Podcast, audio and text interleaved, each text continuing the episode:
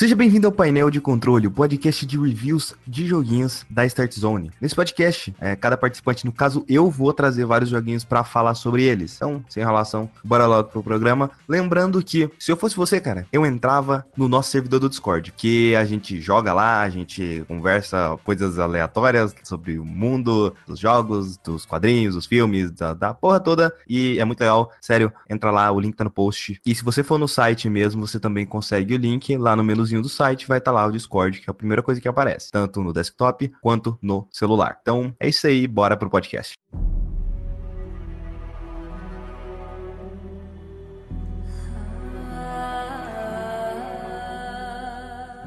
Olha, já faz bastante tempo desde que eu não gravo um painel de controle sozinho. Uh, teve alguns problemas com as pessoas que teriam potencial de participar e acabou que eu vou ter que fazer esse podcast sozinho. E aí eu tava pensando assim, uh, como tá funcionando a minha relação com jogos ultimamente. Tá um tanto quanto complicada, porque a maioria dos jogos que eu pego para jogar eu tô dropando, seja por eu tô achando o jogo muito chato, ou o jogo me pega no início e depois eu não consigo continuar porque eu simplesmente não vai, não vai, eu simplesmente não gosto alguma, algum, ou o jogo tem algum tipo de barreira que eu simplesmente me faz não querer jogar. Um dos exemplos que eu joguei recentemente seria o Record, que ele é produzido pela mesma galera que produziu Might Number 9, né? Que é aquele joguinho onde tem uma. Se você é meio que uma garota, é, você é uma garota em outro um planeta desértico e você tem um robozinho e com esse robozinho você sai por aí pegando umas bolas brilhantes e para tentar descobrir que caralho estava acontecendo ali na, naquele lugar. Até porque, se eu eu não me engano, a Terra foi pro saco, enviaram várias naves pra meio que ir pra algum outro planeta, que era bem distante, só que chegando lá, meio que programaram para algumas pessoas despertar em, determinados momentos. Ninguém des despertou, uh, meio que os robôs que eles mandaram para lá que iam para resolver as coisas meio que ficaram do mal, e você tem que tá tentando descobrir o porquê. Você é a única humana que tá despertada e você precisa descobrir o que caralho aconteceu. O jogo de início ele me pegou. O problema de Record é assim, pô, a gameplay dele é legal, você meio que. É assim, vou, vou, vou traçar como que funciona mais ou menos o combate de Record. Vamos supor que tem um inimigo na sua frente. Você vai mirar, vai, você vai mirar nesse inimigo, sua mira vai travar. E nisso você vai tá, né, você pode atirar com a sua arma. A arma de Record, ela não tem munição, mas ela tem uma barra, aquele mesmo tipo de barra que tem em algumas miniguns em alguns jogos, sabe? Que você atira bastante, a arma esquenta e tem que dar.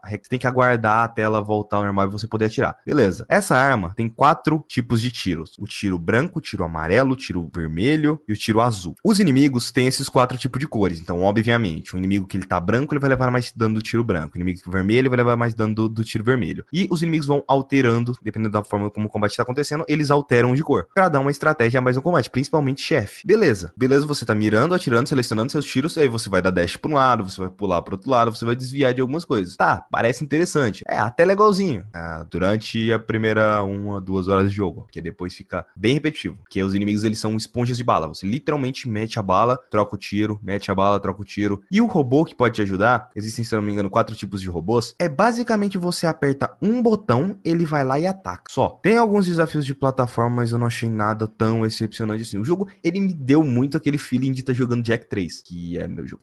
Me deu muito feeling de estar tá jogando Jack 3. O foda é que, por ser repetitivo demais, eu não conseguia jogar muito tempo do, de Record. E ao mesmo tempo eu comecei a achar chato, porque assim, você. O seu objetivo, você tá seguindo lá a campanha e do nada o jogo ele supostamente deveria te impõe algumas barreiras. Eu falo supostamente no início porque é assim. Ele fala: olha, você precisa de quatro cristais assim, mas você nas missões principais você vai pegar esses quatro núcleos. São núcleos prismáticos, que é tipo uma bola assim meio brilhante, que você usa como chave para abrir aquele lugar e entrar naquele lugar. O foda é que depois de um certo período no jogo, tipo bastante tempo, você vai chegar numa fase em que você vai precisar pegar mais núcleos primáticos, então você vai precisar farmar, resumindo, você vai ter ser obrigado a fazer secundárias para pegar esses núcleos prismáticos. Aí você faz a parte da fase e depois você vai ser obrigado a farmar de novo para pegar mais núcleos, para fazer outra parte da fase. Ele te barra colocando isso. É outro exemplo de jogo que acontece isso também é Just Cause 3, que ele te obriga a fazer missões secundárias para você avançar na missão principal. Eu detesto quando o jogo faz isso. Basicamente, essa foi minha experiência com o Record. Chegou num ponto em que eu falei: ah, não, não quero. Vou simplesmente dropar essa bagaça.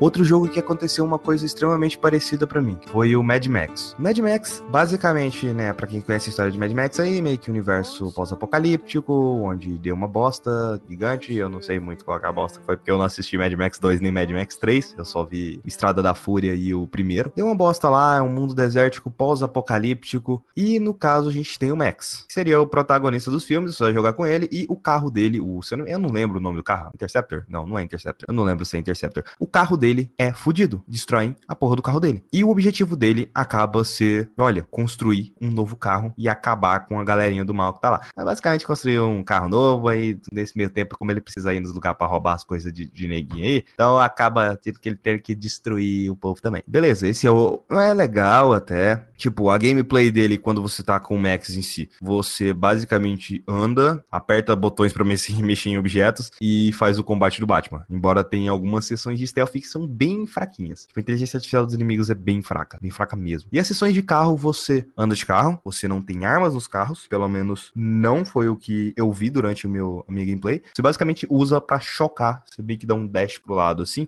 você choca contra os carros. E é meio que isso o jogo. O problema é que esse jogo, mesma coisa do Record, chega num ponto em que ele te barra e fala: olha, libera essa área aqui, resumindo, faz todas as secundárias aí, porque a gente quer estender essa gameplay pra você jogar mais. É isso aí. Aí eu simplesmente falei: não, velho, eu, eu sinto que eu. Quando o, acontece isso com algum jogo que eu percebo o loop de gameplay, eu sinto que já deu. Simplesmente já deu, não quero continuar, não vou continuar, não pretendo. É isso aí, tchau, obrigado.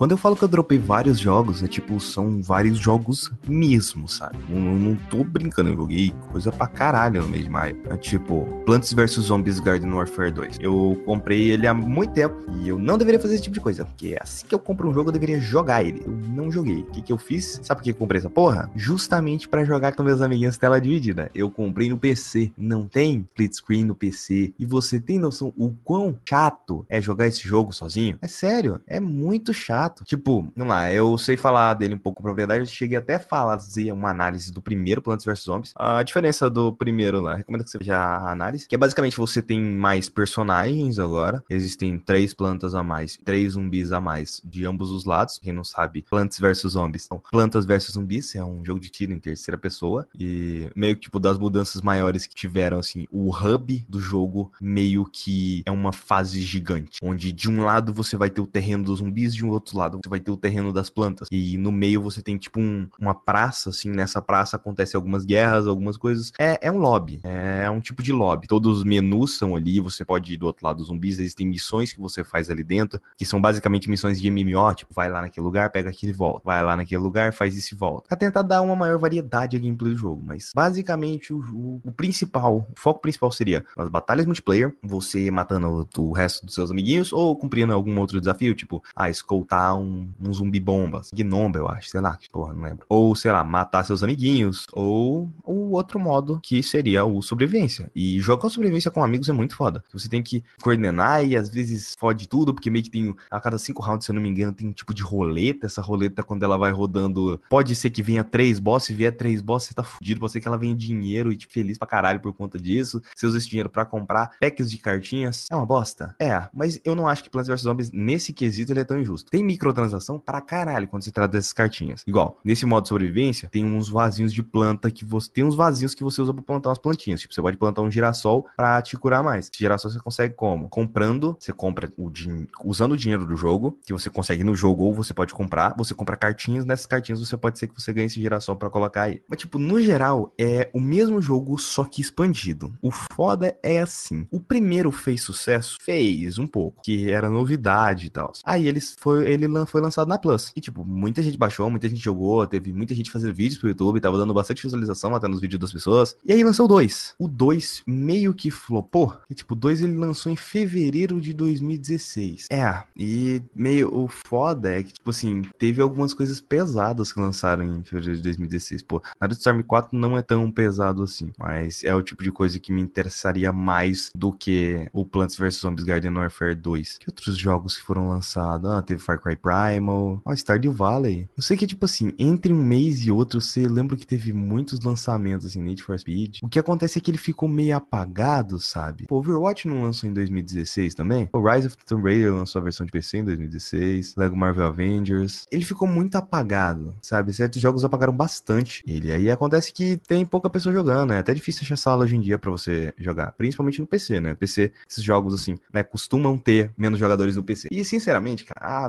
dá um ódio do caralho não ter co-op no PC, cara. Simples, velho, é só plugar a porra dois controles e pronto, velho. Por que, que a porra da EA não fez isso? Casa Popcap, né? Babaqui. Teve um outro jogo uma vez lá que eu tentei jogar co-op no PC e não deu, eu nem lembro qual que era. Mas uh, algumas desenvolvedoras antigamente tinham disso. Ah, PC é só uma pessoa que joga. Sendo que hoje em dia, tipo, a maioria dos jogadores de PC usam algum tipo de controle. Ou tem vários controles. Ou que é no meu caso, que eu posso usar o controle de 360, os dois que eu tenho, os dois do PS4, os dois do PS2, mouse e teclado. Resumindo, eu posso fazer uma festa de controle. Mas não no Plants vs Zombies, porque essa porra não tem como jogar. Hop, toma no cu. Raiva.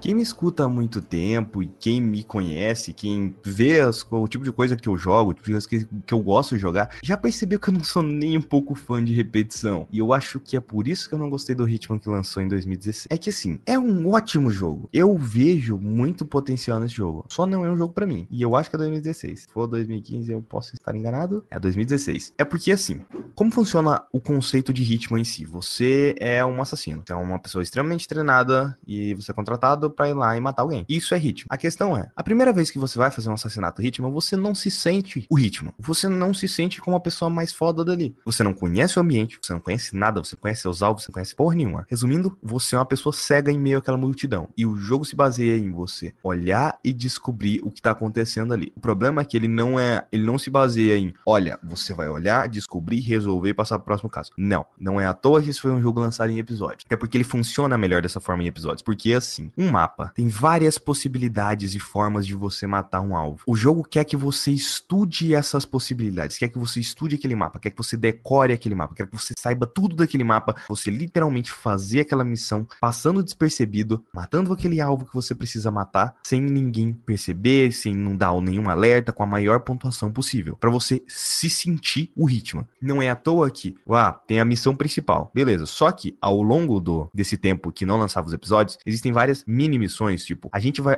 o ritmo agora vai assassinar esse cara. Só que, você, se você já jogou bastante do jogo e, e conhecia o mapa, vamos pegar. Não era Paris, não? Eu esqueci. É, vamos supor que você conhece bastante lá daquele mapa. Aí o jogo, às vezes, ele vinha com um alvo aleatório para você. Olha, você vai matar esse cara. Te dá um backstory, te dá uma historinha, você vai matar esse cara. Da primeira vez que você tentou jogar a fase, um desastre. Sempre vai ser um desastre. Só como você vai repetindo, fazendo, testando outras possibilidades, você vai melhorando. Se te joga um alvo totalmente aleatório para você dentro daquela fase, você já sabe onde tá cada coisa daquela fase. É tipo, ah, eu vou pegar aquela bolinha de tênis ali, aquele veneno de rato ali, vou colocar naquela bebida, eu vou fazer isso, vou fazer isso. Você já monta todas as possibilidades de como você pode assassinar aquele alvo, sendo que vai ser a primeira vez que você vai jogar para assassinar aquele alvo, justamente porque você já conhece o cenário. Eu acho isso muito foda. O conceito de Hitman é foda demais. E eu quero muito que a, eu acho que é a Yo Interactive, né?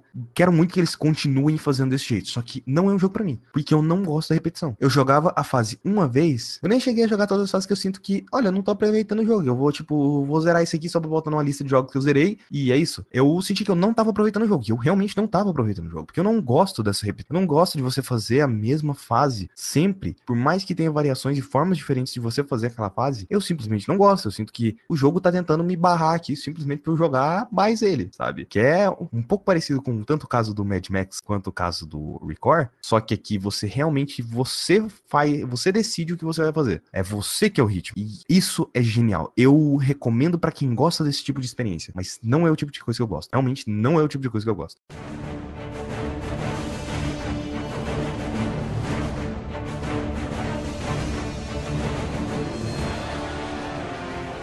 Eu aposto que várias das pessoas que estão escutando esse podcast já assistiram Vingadores 3. E quando eu vejo um filme de quadrinhos, me dá vontade de jogar alguma coisa relacionada a quadrinhos. E eu tô tanto lendo X-Men, mais precisamente a saga da Fênix Negra, e eu vi o Vingadores. Então, o que que me deu vontade de fazer? Jogar um jogo do Homem-Aranha, porque faz todo o sentido biológico. Então, eu fui pegar um dos jogos do Homem-Aranha que eu tava com vontade de jogar. Spider-Man Shattered Dimensions, que é aquele, vamos lá, pra quem conhece já o jogo, é aquele que tem quatro Homem-Aranhas diferentes, que você joga com o Homem-Aranha normal, que é o Peter normalzão, o Peter com a simbionte, o Spider-Man Noir e o Spider-Man é, 2099, que seria tipo um Spider-Man do futuro lá, o Miguel O'Hara. Beleza, tranquilo, boa. Aí eu fui jogar. E na história, basicamente, o Mysterio pegou uma tabuleta lá que, que meio que. É meio que a tábula da realidade, eu não lembro a bosta, não. E ele deu um jeito de fuder com a porra toda, espalhou isso ao longo de várias realidades. E a Madame Teia fala que a gente vai precisar de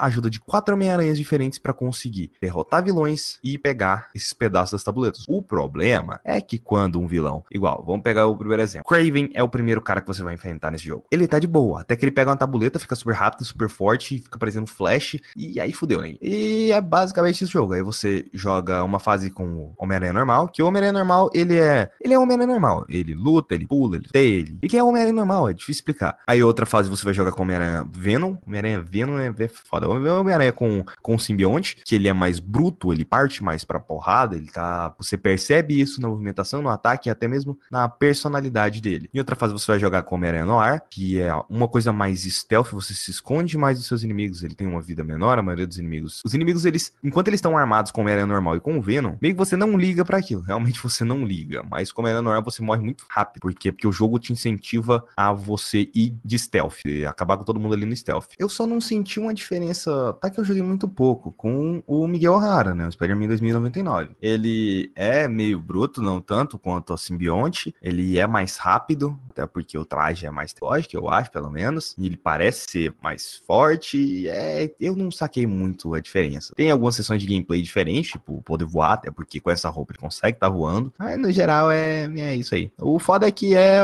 um hack and slash. Eu não falei isso pejorativamente. Ele é um hack and slash que parece com. Qual é o nome daqueles jogos antigos? O Final Fight. Qual que é o gênero? Não lembro. Beat'em up. Meu grande problema com beat'em up é basicamente você anda pela fase, bate em pessoinhas e anda mais pela fase, bate em mais pessoinhas e anda mais pela fase, bate em mais pessoinhas. Resumindo, o que, que eu acabei de falar do problema do Hitman, o que, que eu falei do problema do Mad Max, o que, que eu falei do problema de Record, é que chega num ponto em que o jogo se torna repetitivo demais. Mesmo você tendo quatro Homem-Aranha diferentes, o jogo se torna repetitivo demais. Mas assim, eu pretendia terminar esse jogo, né? Eu joguei umas quatro, cinco fases, eu realmente pretendia terminar. Até que eu perdi o save. Aí, não, não compensa. Simplesmente, não, não não vou mais nem gravar a catuça que eu ia começar essa pod de novo. É isso. Se eu recomendo, pelo que eu joguei, não. Eu acho chato. Agora só falta colocar minhas esperanças no Web of Shadows, que não sei. Parece ser um pouquinho legal. Parece. Pode, pode, ser que, pode ser que eu me arrependa. Pode ser que eu realmente me arrependa. Mas sei lá, né? A gente tenta. Eu gosto da Miranha. Então, Miranha às vezes faz bem. E aí, sei lá, se um dia der vontade, eu jogo o The Amazing. Mas quanto é isso. É, fui jogar um jogo do Miranha, isso saí extremamente decepcionado. Inclusive, tem um jogo, tinha um jogo do X-Men que ele era muito legal na época que eu joguei, mas eu tenho certeza que se eu jogar ele agora vai ser uma bosta.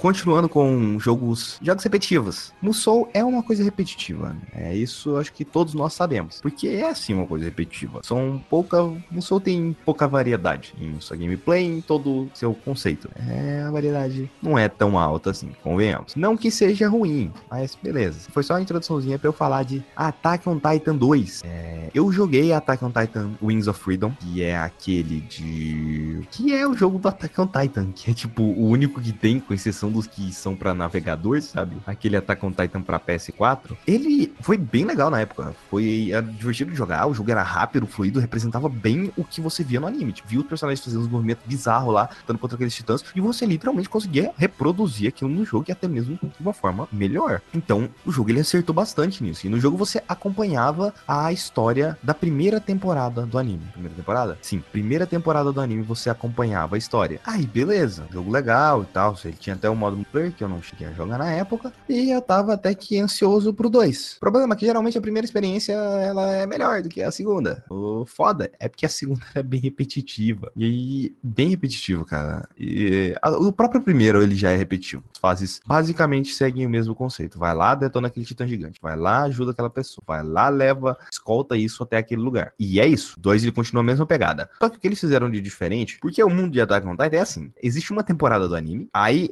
70 anos depois lançaram a segunda temporada do anime. Se você for fazer um jogo baseado em cada temporada, você literalmente se fudeu, porque você não vai fazer tanto dinheiro assim, não. Só quando lançar outra temporada. E demora pra caralho pra lançar. Beleza. Esse jogo, ele conta a história de uma forma diferente. Você cria o seu personagem e ele conta como se você fosse um soldado daquele esquadrão. Então, é você, é o seu ponto de vista. Olha, você está dentro do mundo de Attack on Titan. A ideia é genial. É maravilhosa, porque você cria seu personagem e seu personagem, ele tá ali no meio. Ele não se envolve nas decisões maiores da trama, mas ele tá acompanhando tudo que tá acontecendo. Ele é amigo do Eren, ele é amigo de todo mundo. E eu criei um personagem que ele parece o Kaneki, com cabelo branco assim, e uma máscara no rosto. E aparece o Kaneki. Então, é Tokyo Ghoul misturando com Attack on Titan. E é legal você, igual, o Eren quando... Isso é spoiler? Não, isso não é spoiler não. O Eren quando se transforma em Titã mesmo, quando ele vai pegar aquela pedra gigante. Você tava lá do, do lado do Tano, eu estava lá, cara. Eu tava lá do lado lá do Tano, ou melhor, o Kaneki tava lá do lado do Tano, tacando os negócios tudo do, do, do, equipamento de movimentação tridimensional e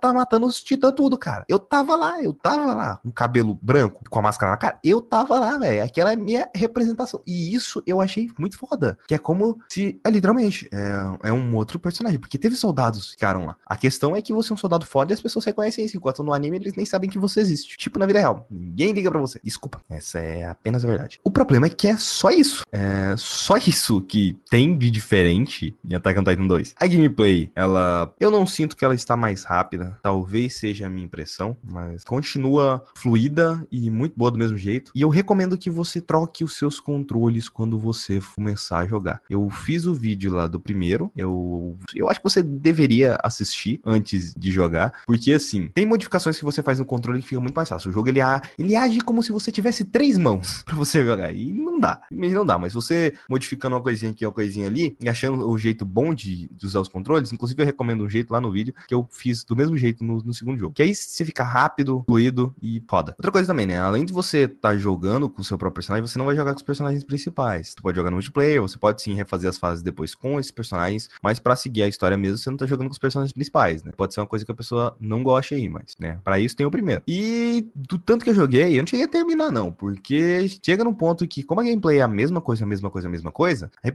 repetitividade é tão grande que acaba ficando meio chato para mim. Então eu tava jogando quando eu escutava podcast. É, o jogo ele ainda tá instalado no meu PC, joguei no PC. O jogo ele ainda tá instalado. Então, se eu, se eu quiser jogar alguma coisa enquanto eu vejo algum vídeo, se eu quiser jogar alguma coisa enquanto eu faço algum outro tipo de coisa, quando eu escuto um podcast, ele tá aqui para jogar. Porque, literalmente, minha cabeça entra no modo automático e eu mato titãs automaticamente sem nem prestar atenção no que está acontecendo no jogo. Eu simplesmente mato titãs. Função, função mecânica ativada e é isso aí. E outra coisa, eu não joguei com titã, então eu não sei se tem gameplay com titã, deve ter, eu não sei como funciona, né? Mas é isso aí, cara. Se você gostou do primeiro, esse aqui é mais do mesmo, só que numa perspectiva diferente. Aí vai de você.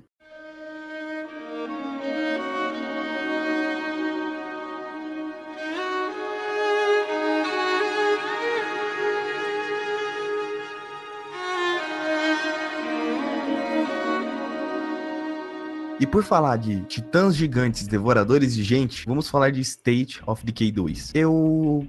Você gosta desse jogo? Você, se tem alguém que escuta isso e gosta desse jogo, me diga por quê. Porque eu não entendi. Eu não entendi. Para mim, isso não é um jogo. Isso é. Não é um jogo, isso é meio que um protótipo. Não que esteja tão ruim assim, mas a ideia eu acho ruim. Eu acho que é uma ideia que você trabalharia como mecânica secundária em outros jogos. Que é assim: State of Decay, você basicamente tá num mundo de zumbi zumbis. Não me, não me pergunte como funciona essa porra dessa praga dos zumbis, que eu não tenho ideia. Em nenhum momento o jogo deixa claro como funciona o universo. Não é mordida que transforma, não é pelo ar que transforma, não é a pessoa morrendo que transforma. Realmente não fala. Até aí tudo bem. O seu objetivo é gerenciar uma comunidade. Então você vai lá, domina um local. Aquele local é, é igual, só uma casa que você domina no início do jogo. Você domina aquela casa e você criou a comunidade ali. Agora você vai ter que abastecer aquele lugar, né? Pra, porque tem pessoas naquele lugar, você precisa de remédio, você precisa de comida, você precisa de outro tipo de coisa. E é isso. Você depois vai explorando mais lugares para pegar mais recursos, para sobreviver mais com a sua comunidade, crescer mais a comunidade. E é isso. Pô, é isso, sabe? É missão de leva, busca e traz item. Não, pera. Busca e apreensão de item. Não, você sai da, da, da casa, da, da safe house, vai até algum lugar, pega algum item, volta para casa, depois sai de novo, vai até algum lugar, pega o item, volta para casa, depois sai de novo, vai até algum lugar, pega um item volta para casa. O foda é que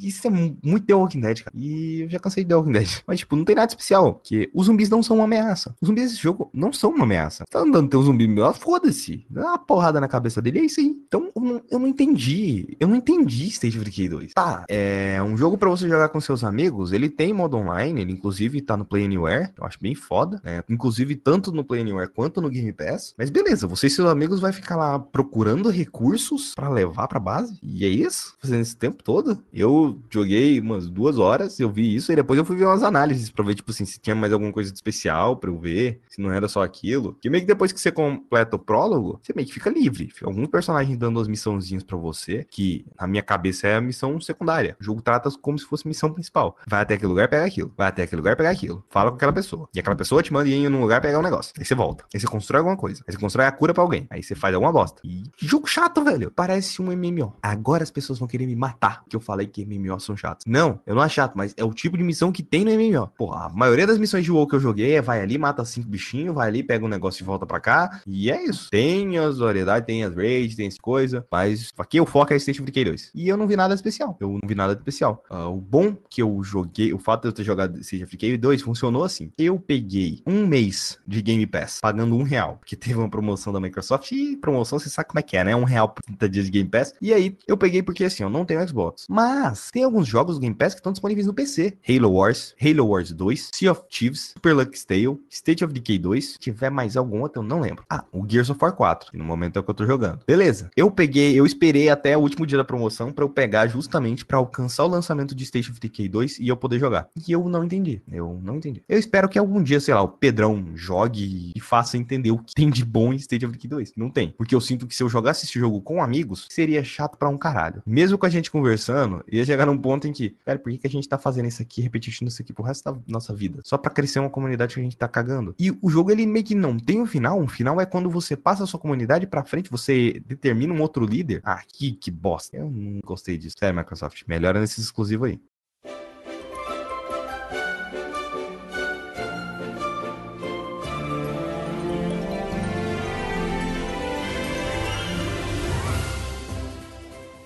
Continuando com os jogos do Game Pass, Super Lux Tale. Cara, é, é, difícil achar um jogo plataforma 3D atualmente que seja fofinho, bonitinho, engraçado, uh, bom de jogar e que não enche o saco. E Super Lux Tale é isso. Uh, eu tava conversando com o Pedrão e o Pedrão ele achou um tanto quanto repetitivo. Que é basicamente o que você faz no Super Lux Tale do início até o final do jogo. Você anda, pula, você bate e você entra debaixo da terra, né? Porque ele meio que cava debaixo da terra. É uma raposinha, ela cava debaixo da terra, ela fica debaixo da terra, pega alguns itens e é isso aí. É isso. É isso que você faz. Só que a variedade de gameplay é o que conta. Existem fases em 2D, existem fases que são. Como é que é o nome? Runner, existem fases runner, existem alguns mini quebra-cabeças que você tem que ver. Cada fase, cada mundo, né, tem uma temática diferente. É legal. Não tem. Ele tem uma quantidade, se eu não me engano, são quatro coletáveis por fase que você tem que pegar. São. É, você tem que pegar ou 300 moedas para conseguir um desses coletáveis. Completar as cinco letras Lucky, L, U, C, K, Y, que é basicamente da mesma mesma forma como Donkey Kong faz, o que é bom, porque Donkey Kong é legal. Tem que encontrar um, um dos itens lá, eu esqueci o nome dessas quatro, vamos for medalhas. Uma dessas quatro medalhas você tem que encontrar na fase e a outra é por completar a fase. Basicamente é isso que você faz. Você pega 300 moedas na fase, completa o nome, o nome do Luck, encontra a medalha secreta na fase e completa a fase. E é isso. Então, basicamente todas as missões do jogo são cinco, com exceção dos minigames, que os minigames é literalmente só completa o minigame, que é tipo um puzzlezinho. Assim. Tem um que parece meio que um Pac-Man, só que você você. O Lucky fica dentro de uma bolinha e você, ao invés de mexer ele, você mexe ele, mas você também mexe o cenário para onde quer que o cenário move. Aí tem algumas armadilhas. É, é interessante até. É, é, um jogo curto, ele não é tão longo, o que é bom, porque quando ele começa a. Não dá pra você jogar ele de uma sentada. Eu confesso que jogar ele de uma sentada enjoa. Mas você jogando um pouco por dia, assim, uma horinha, duas horinhas por dia, era de boa, terminei ele rápido. Em três, quatro dias eu já tinha terminado. E foi bem legal até. Uh, embora eu ache a gameplay dele um pouco lenta, dá para você ver certinho a animação que o Luck faz. Eu acho ela um tanto quanto lenta. Não sei se é uma questão dos frames de animação, eu não sei explicar o porquê que eu acho isso, mas quando eu vejo o Crash andando, o Crash ele anda rápido. O Luck, quando ele joga o braço para frente, você sente ele jogando o braço dele para frente, porque ele é uma raposinha, ele anda em quatro patas. Ele joga o braço dele para frente, que aí ele bate no chão, que aí ele coloca, dá impulso para frente. Você vê toda essa animação dele fazendo isso. E acaba que o jogo se torna um pouco lento. Aí eu ficava entrando debaixo da terra, saindo debaixo da terra, entrando debaixo da terra, saindo debaixo da terra, entrando debaixo da terra, saindo debaixo da terra. E outra coisa legal, se você pula e coloca para entrar debaixo da terra, ele dá uma bocada assim no, no, chão. Ele bate a cara no chão, ele literalmente cava debaixo da terra. É legal. É, eu gostei. É infantil? Demais. A dublagem é boa? Cara, a dublagem é muito boa. É, a história do jogo é, tipo, muito simples. E a dublagem você basicamente só vê na introdução. É que assim, a, o Lucky tinha uma irmã, né? Essa irmã dele entrava dentro de um livro lá e resolvia a porra toda. O que acontece é que umas criaturas saíram de dentro de um li do livro. É, o Lucky foi para proteger a irmã dele e acabou entrando dentro do livro. E o Lucky agora que precisa resolver essa porra. E a irmã dele só dá alguns conselhos pra gente vida no início de todos. Tá, assim. Eu acho que é legal. Tem um mundo que ele critica a Revolução Industrial. Que tem uns fazendeiros lá que estão lá de boa. E aí chega a vilãzona, a vilã daquele mundo. O que ela quer é mecanizar tudo e tornar tudo mais prático e fácil. Só que as pessoas não querem aquilo porque vão ficar desempregadas, sabe? E é engraçado a forma. Eu, eu tô falando aqui, parece que é uma coisa difícil de entender, mas não, é uma coisa tipo, muito simples, sabe? Eu achei interessante até como o jogo trata dessa mecanização e tem alguns outros temas legais também. Aqui. Jogo comunista, não presta.